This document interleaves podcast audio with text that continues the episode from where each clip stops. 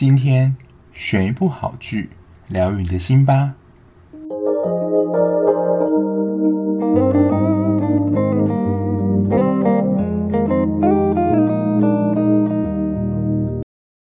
欢迎收听今天的节目。大家进来看到标题，会想说：“诶，这一部《机智医生生活》不是才在 on 档剧吗？”因为我之前做节目的时候，都习惯把节目整个播完之后再做介绍。不过，我想就是节目做了这么久，然后想要对节目的形态有一些不同的形式转换。那我自己因为下面留言人真的太少了，所以我就跑去看了其他 podcast 的留言，就是什么样的听众会在就是底下留言这样。然后我发现现在其实蛮多的 podcast 就是比较强调就是利用聊天的形式嘛，跟观众有一些互动跟讨论。因为我的确啊会发现我自己在做 podcast 的时候，不晓得是你说太有结构还是怎么样。因为我介绍节目的时候，不是通常我觉得应该是比较以介绍角度在跟听众分享我今天要讲什么。可是其实是我在做节目之前会有个犹豫啊，就是我到底要不要剧透这部剧？因为有些听众他的确是想要看过我介绍之后再来决定说我到底要不要追这部剧，但有一些的确可能也是想要参与剧情的讨论，所以在这个节目上我就变得有点两难。不过呢，我今天算是一个新的尝试啦。今天呃，这个新的单元我可以把它叫做。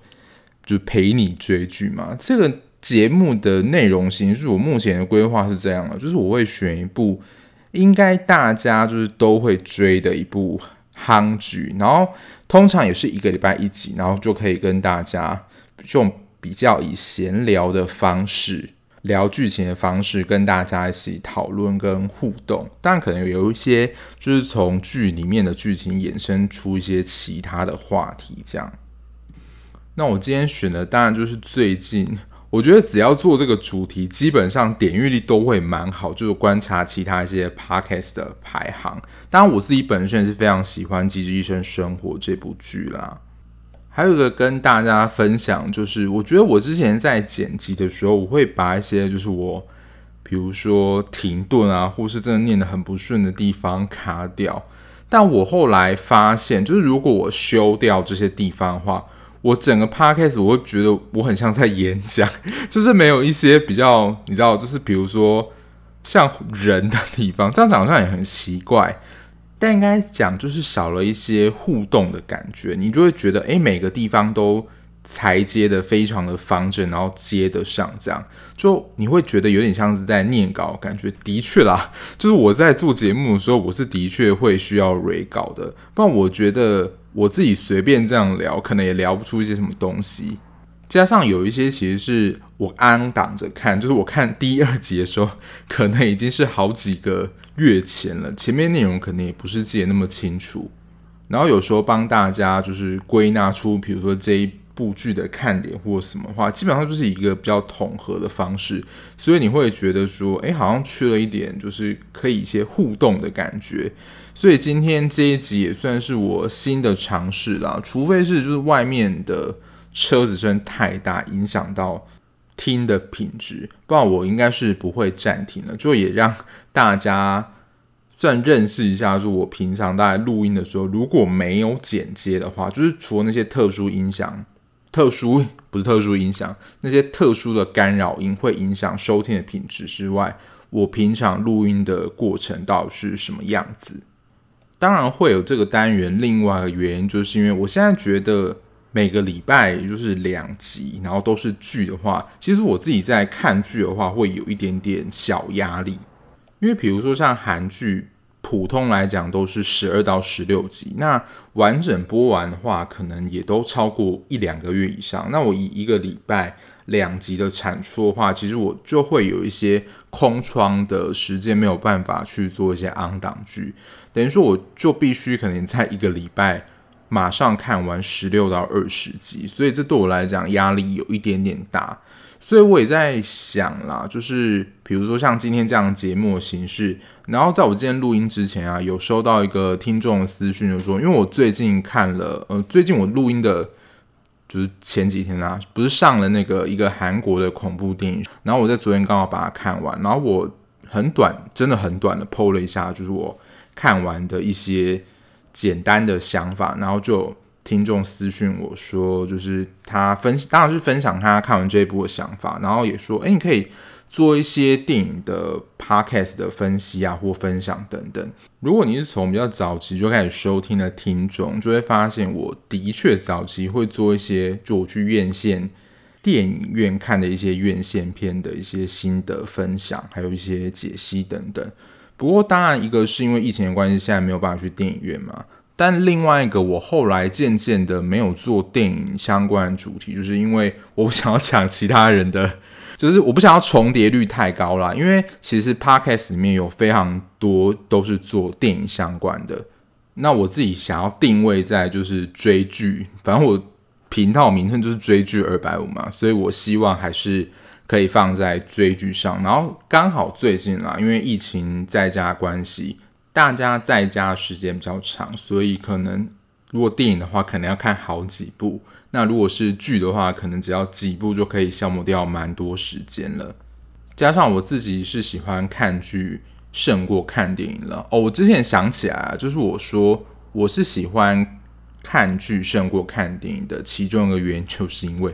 可能就是因为真的太懒了，所以不想要去电影院。所以如果比如说 Netflix 啊或其他的影音平台上有电影的话，在家看电影，我觉得也是可以啦。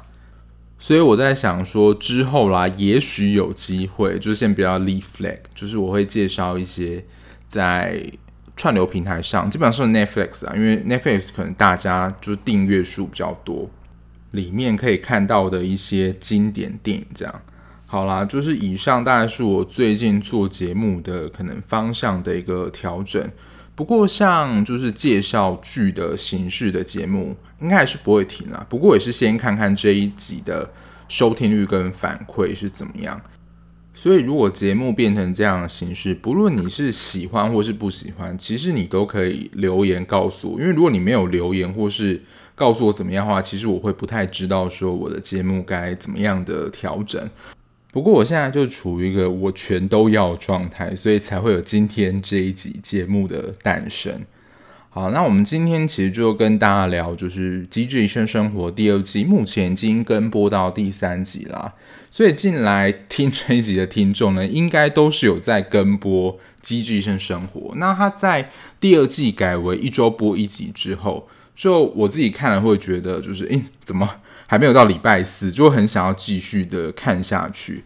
我先讲一下我初步对于《机智医生生活》这一部剧的想法，因为其实我在看剧的时候，其实很注重剧情的铺陈性，所以其实对于没有一个主轴剧情，我自己内心当中会有一点慌。可是《机智医生生活》，应该说《机智》这个系列，还有请回答。这个系列就是这个导演还有这个编剧的戏呢，其实就会让我觉得有一种很舒服的感觉。其实里面有一个很主要主轴剧情，说这部剧到底在讲什么，或是一个很平凡的剧情，可是它的剧情就会让你觉得非常的吸引人跟舒服，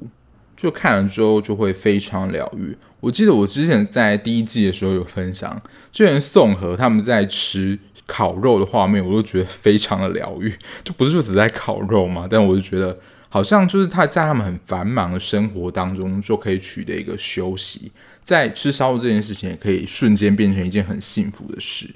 好啦，接下来就分享一些我对于第三集比较有印象的一些片段，这些片段是我个人比较有印象，跟可以跟大家分享我的一些想法，或是拿出来讨论的。那如果有你特别注意到的地方，然后我是在节目当中没有讲，你想要分享给其他听众，或是跟我分享的话，可以在 IG 或是 Apple Podcast 或 Mixerbox 任何的可以留言平台，就是分享让我知道，说是你很想要跟大家分享是哪一个部分。那第三集，我个人觉得就是郡湾的回合啊，这一集郡湾的画面跟戏份真的多非常多。不过呢，今天。我第一个比较印象深刻的画面，应该就是硕亨跟邱敏和，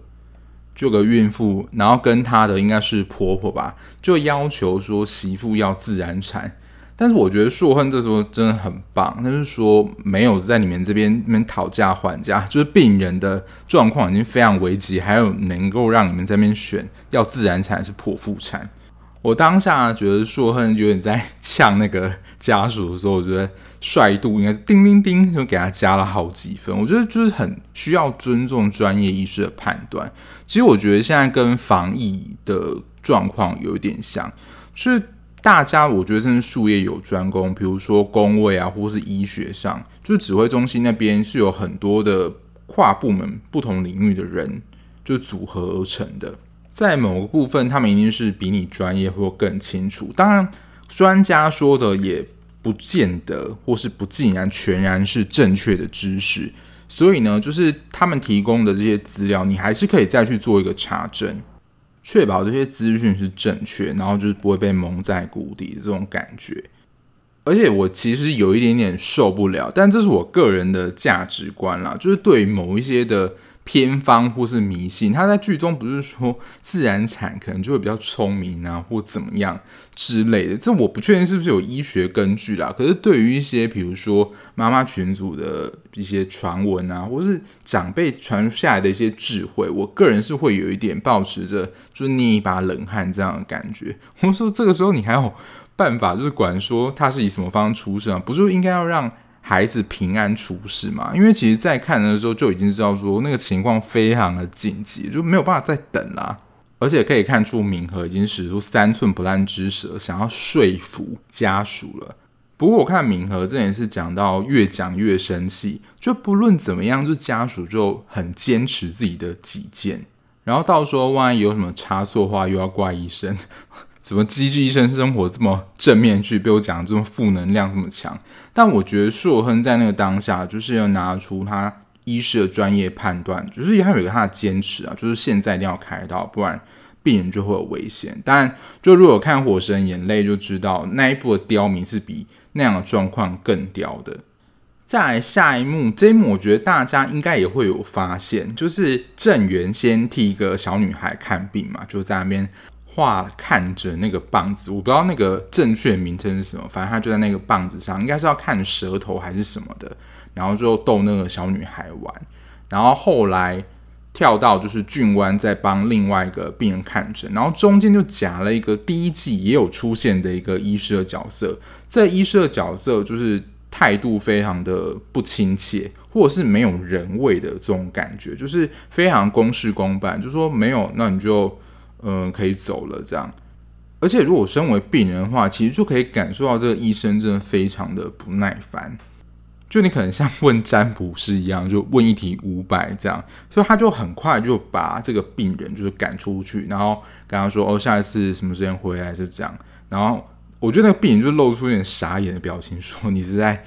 赶客人吗？”所以其实就可以看到，我觉得。五人帮啦，他们的态度真的都非常的好，就不论在什么样状况下，都很有耐心，然后很关心病人状况，去针对他们病情做一些解释，跟中间那个医师的态度有非常大的反差。然后对于这个状况呢，我自己是真的会因为，我觉得不论是在医师，或是你在买商品，或是怎么样，就是人的态度，超商的，尤其是超商啦。在买东西，店员态度就对我们好不好或亲不亲切怎么样？我觉得是会影响我自己去购买的意愿，或是我全面看诊的意愿。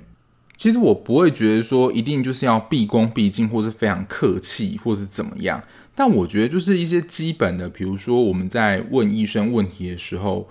他能够表现出一个，他至少没有表现出很不耐烦。因为我真的是有看过医生，就是说，他说，哦，对啊，就这样，嗯，就非常简短的，然后他，而且能够看得出他的表情呢，就是一副不好意思哦，下一位请进的这种态度，所以你就会觉得跟这个医生看诊的过程其实不太舒服，所以。即使就是我下一次可能还要来这个医院看病，我可能挂号会重新挂号，挂一个新的医师，我就不会想要再给同一位医师看了，除非这位医师的医术真的很高明，或是这整个科只有他能看好，那我就认了。不然，我觉得医师的看诊态度的确是会影响我下一次要不要再给这个医生看的。我觉得他在这一段也是演得蛮写实的。而且我觉得他在后来不是有帮一个就是议员开一个小刀嘛，然后他在那边弄超久，这会让我想到，就是有一些比较资深的医师，他们会觉得说，凭着他们可能有比较深的资深的经历还是怎么样，所以他们其实会疏于对于专业的精进，所以可能后来有一些你要说这种开小刀的基本功，连基本功都变得不熟练，我就觉得也是蛮可怕的。而且这也不是一个练习台，现在让你开刀就是一个活生生的病人，他不是安妮或者什么实验的让你开刀的人物。这种医生我看到真的也会吓到。好，那有一个环节，其实这也不是特别重要啦，就是冬天在跟易俊他们在好像在讨论说，易俊是当年就是参加一个益智节目的比赛，我想到了，他就是想要。包自己说当初的功课是很好的，然后就参加那个益智比赛，然后这时候可以看见两代之间的代沟。义俊那时候就是说，他那时候是参加讲学问答，然后冬天的时候他说没有，我们这一代至少都是看挑战金钟。其实台湾有超多这种益智节目，我现在也回想不起来，就是我早期看过有哪一些，就是这种奖金赛。的益智节目这种四选一，其实不止台湾啦，这种益智节目其实各国都有。我现在比较有印象的，就是之前啊是谢祖武律师，哎不对，是谢震武，谢祖武是徐磊，谢震武律师主持的《百万大富翁》，我记得当时我看了，的确有不少位就是达到最后一题拿到一百万，然后最近。应该是那个曾国城主持的《全明星攻略》，也是这种类似的益智节目。所以其实这种节目 真的是历久不衰，就各个年代都会有这样的节目存在。所以我觉得这个是蛮有趣的一趴啦。但我觉得这应该没有太多人会记得这个桥段。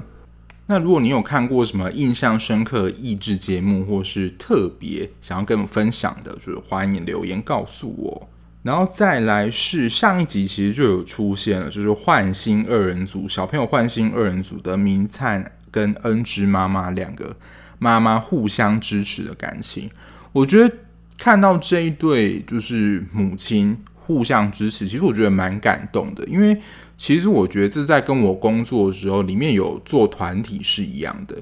就如果你得了一个特殊的疾病，或是你的家属得了一个。呃，精神疾病是很难照顾的话，其实这种独自承担的心理，其实会觉得很痛苦。那你不要小看说，就是有同样跟你一个人的这种感觉，其实这的确是一个疗效因子，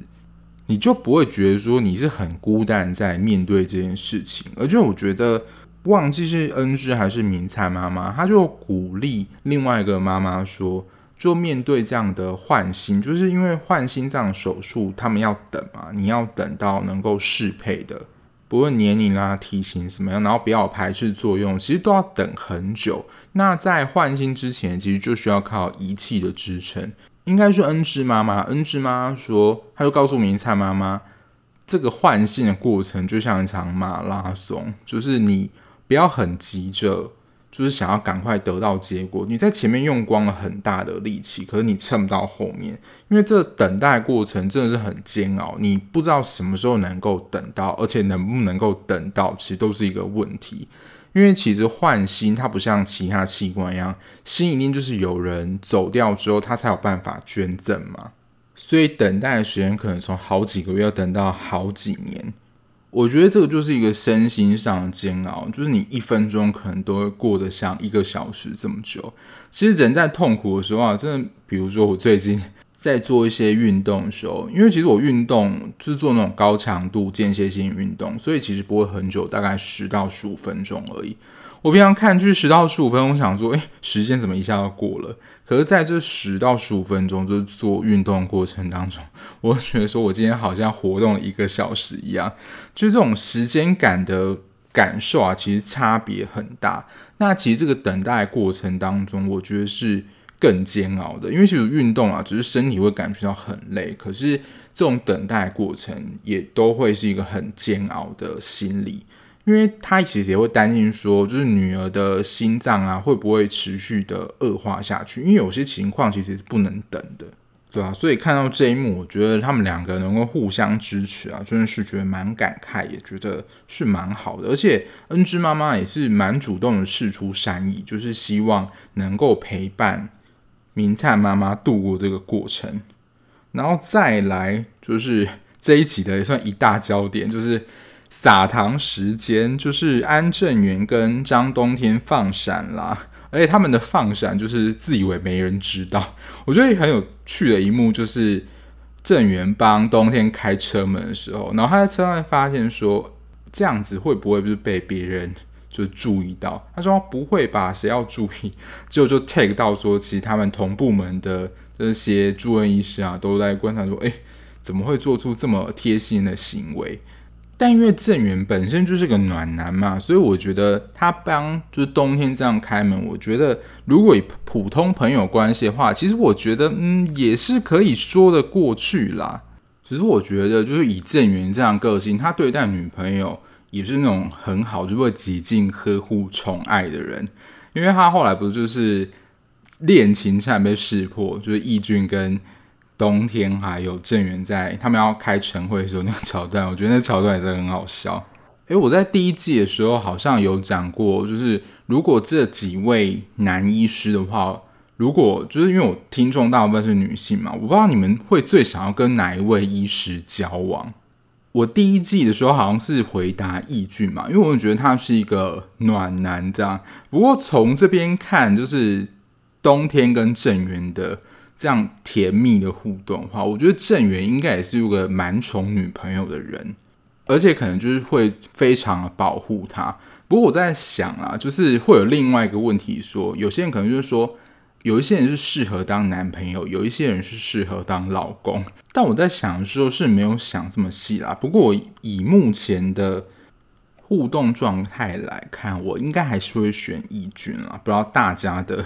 选择是什么呢？也欢迎跟我分享。我觉得个性上贴心，然后有一点幽默，这真的是蛮加分的。正元硬要说的缺点，应该在第二节说的看出，就是比较小气一点，或是比较斤斤计较一点。这可能对有一些人来讲是蛮扣分的。哦，对，我刚刚想到了，他们在那个早晨会议讨论的时候。我觉得郑源那时候非常适合送义俊一句话，就也是《甄嬛传》里面的一个经典台词，就是华妃跟好像是他叫什么？曹贵人说了一句话：“你不说话会变成哑巴吗？” 对，那个时候就应该叫义俊闭嘴，因为他在讲说：“哎，如果他们这样的互动，就是人家会以为说他们是男女朋友，但你就是知道这样一定就是越描越黑嘛，而且。”那个气氛真是瞬间尴尬凝结，就是大家想说，你这样说不就是印证他们的确是关系好像就是比一般的住院医师跟主治医师的关系更亲密一点嘛？而且他们两个的科别也真的很不一样，因为正源是小儿科嘛，然后冬天是义俊那个科别，所以义俊那时候不是说我要准备移民了，因为如果他再待在这边的话，应该就被正源杀了。他管不住他那张嘴巴，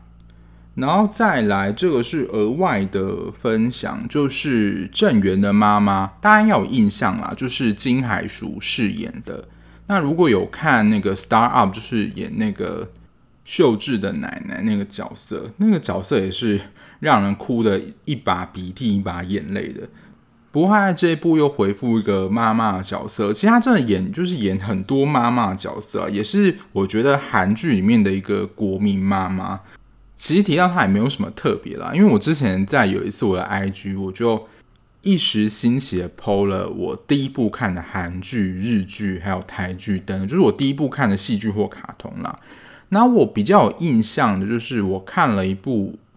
金雅中跟高周贤。演的叫做《奇男怪女》，那时候是在电视上看的。然后当时那个家族的妈妈就是金海淑演的，但这部戏已经是我国中那时候演的吧，就已经过了非常久的时间。但是我对于这个妈妈的角色就真的还蛮印象深刻。然后她到现在也还是演妈妈，但其实外表上我觉得没有变化太多，就是其实差不多样子。然后演技也是非常的好。然后再来就是，其实，在第一季的时候就已经成为就是大家的焦点，就看到说哦，好可爱哦，怎么可以这么可爱？就是易俊的小孩雨珠啦。然后，其实，在第二季开拍那时候，消息放出来的时候，就有人发现说，天啊，雨珠怎么暴风抽高这么多？我跟你讲，小孩在长真的是很快，就可能不用到一年哦，可能几个月之后，他的身形啊怎么样就。变化非常大。我自己在看的时候，其实身高我并没有太大的注意，我是觉得脸型跟整个身形上，雨珠整个变得超成熟。当然，她还是非常可爱啦。可是你就会觉得，嗯，她就真的多了一股成熟感。因为我朋友的小孩，原本我们上次跟他吃饭，就是他只会在店里面那边跑来跑去，然后其实也不会说话。我们可能才几个月没见吧，现在已经就是会讲一些话，然后就去骚扰一些就是可爱的妹妹这样。而且尤其是他这个年纪，就是你要说正在发育嘛。如果可能是那种青少年演员，除非他是可能隔了好几年在演戏，你就会可以看到很大的成长跟不同，或是童星长大，童星长大当然更不用说啦，因为年代真的跨很远。可是他们这种正值生长期的小孩，可能三四个月甚至一年没看到他，就整个你会觉得说这是不同人吧？当我讲的是比较夸张一点，但是你就可以看出很明显的小孩子正在成长。然后再来就是这一集，其实我比较印象的就是宋河的场景。自从上一集他帮一个算 VIP 客户开刀之后。就是原本就是国民好媳妇人称啦，就是人家都很想要把她娶进门的宋和呢，他又被介绍说是相亲，但他很知道说他自己想要的感情生活是怎样，他可能不想要进入婚姻，或现在他不想有对象，然后饰演这个妈妈想要把他的儿子介绍给他的就是李奎炯啦。那李奎炯其实最近也演蛮多戏的。我之前在《机智的牢房生活》那一集有介绍，如果很喜欢就是申导跟李 PD 的戏的话，也非常推荐回去看，就是《机智的牢房生活》里面的李奎炯在里面演一个小可爱的囚犯，我觉得非常的。我虽然在那一部被他圈粉了，然后他在那一部后面还有演就是《Hello 拜拜我是鬼妈妈》，不过那一部我就没有看了。然后他最近有在《Voice 四》出现，就是我之前已经看到报道，所以就有点被爆了。这部分我是有点生气啊。但是如果你还没有看的听众或观众，我只能说他的第四季就是《Voice》的第四季有演，所以其实他也不是在《机智》这个系列第一次出现，所以你看到他有一股莫名的亲切感。然后再来，好像也是第二集就有出现，然后第三集持续出现的。每次俊完开刀出来的时候，不就是会有一个医生一直在，应该是讲说某一些专有名词怎么样怎么样之类的。可是只要俊完就是稍微变换一下，或是问他一个什么东西，他头脑就转不过来了。我在这边会想到，其实有一个很实物的事情，其实跟我们尤其是大学之后啊，因为大学之后你选一个主修，通常会有理论课跟实务课。我觉得会有一个感觉，就是理论课归理论课，实物课归实物课。可是照理讲，就是应该是比较好的状况下啦，是你要先学会理论，然后把理论应用到你的实物过程，然后可能在实物过程发现哪些问题之后，把这些问题带回去理论里面再做修正，让这个理论变得越来越丰富。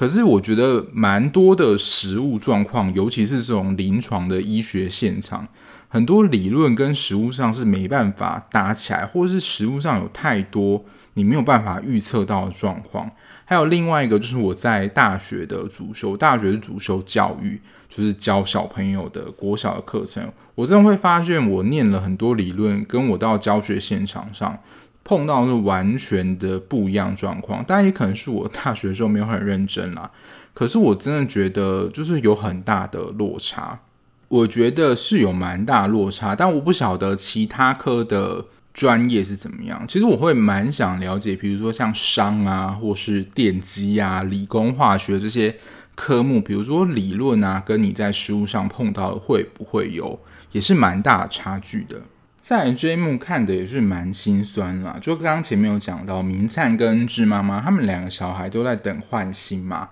但在最后这一集呢，明灿妈妈等到了，可是我就觉得就是会有一种心酸感，就是一开始其实明明就是恩智妈妈在支持着明灿妈妈，可是最后是明灿妈妈他们先等到了，所以不是说有演了一幕就是明灿妈妈独自在那边哭泣的。画面我真的觉得蛮心疼的啊！我当然觉得一方面他一定是很为明灿妈妈开心，可是也心疼自己的女儿没有办法，就是及时的也等到这样的心脏。但我觉得这就是《机智医生》好看的其中一点，他不会真的很讨好观众胃口说，说哦，就是一定要 happy ending 啊，两个人在同集都能够等到心脏。我觉得他也会有一些现实蛮令人心酸的状况，就像现在。明明是自己先安慰别人，就是很期待说应该好心有好报，我们应该会先等到吧。结果没想到是别人先等到，然后自己只能慢慢在这边等。这种现实当中无奈，我觉得也是蛮常发生的。然后再来呢，也是俊湾，所以我就说啊，这一集几乎我看到算是俊湾的回合，像第一集就是硕亨的回合嘛，然后第二集我觉得比较多的是义俊跟宋和。俊湾不是在跟易纯就是视讯通话吗？说他要去跟同学去玩，这样。那时候我的内心就真的有一股第六感的直觉，想说该不会等一下就是要出车祸吧？但我觉得不可能就直接发易纯便当，但是我觉得就会有一些变数。在当下，我是真的有感觉到说编剧可能会朝这个方向走。当然，可能也是编剧上升啦。如果一切可能都太一帆风顺了，好像就像刚刚讲的。太没有真实感了，一定要一些抓马才行。然后我记得是在第二集，很多人就在猜，因为其实第二集宋和不就已经先暂时的拒绝了义俊吗？就是说他们想要保持现在关系在这样子。可是我觉得以这个编剧的特性呢，其实这条线我觉得还没有说死。我觉得到最后他们两个还是有可能会在一起的。本周的团练歌。因为其实这一周的剧情，其实我觉得都是蛮，你要说欢乐跟就是最后有好的结果，所以其实本周的音乐你可以感觉到其实蛮青春洋溢跟 rock 的。但我觉得这就是一个暴风雨前的宁静，因为其实已经可以在下次的预告里面看到俊湾就是一副周一厌世脸，所以我觉得在他跟易纯的感情状况应该是会有一些生变的，就。敬请期待，就是本周四。对，如果你是用 Netflix 就是平台收看的话，《急诊医生生活》第二季是在